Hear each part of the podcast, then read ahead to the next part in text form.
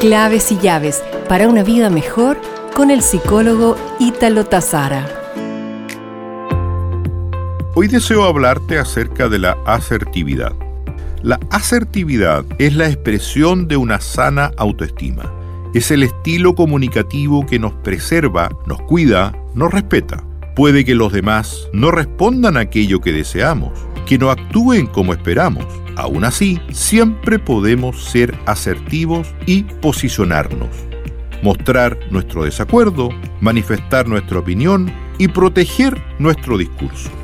Otra forma de mirar la asertividad es definirla como la capacidad de poner límites, de decir no, de compartir las propias necesidades y de comunicar cuidando el amor propio.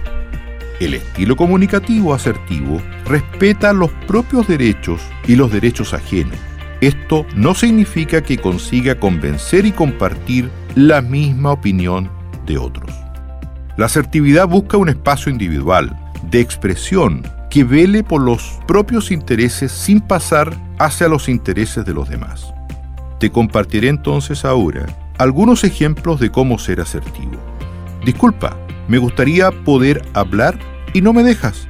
No grites. Yo no lo estoy haciendo. Lo que tú quieres decir es que acuda igualmente a la cena, ¿correcto? No puedo hacerlo, pues tengo otro compromiso ya agendado. Hoy no puedo acudir tan tarde, pero mañana sí podría venir y ayudar a terminar esta sorpresa. Nos reencontraremos pronto con más claves y llaves para una vida mejor.